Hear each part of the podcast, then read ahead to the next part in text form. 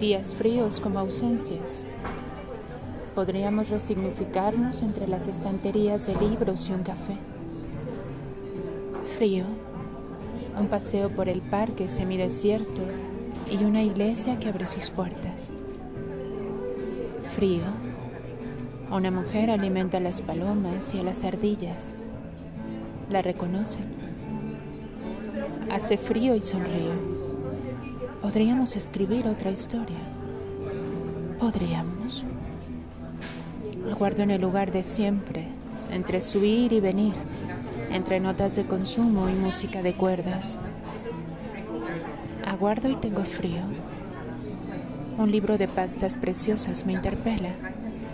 Su portada es una pintura del Bosco, un túnel gris y una luz blanca al fondo. Luz blanca al fondo. Hemos de cruzar aquel túnel.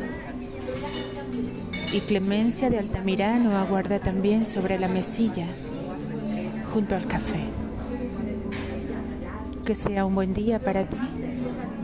Yo, justo ahora, escribo. Te escribo. Carta desde el frío.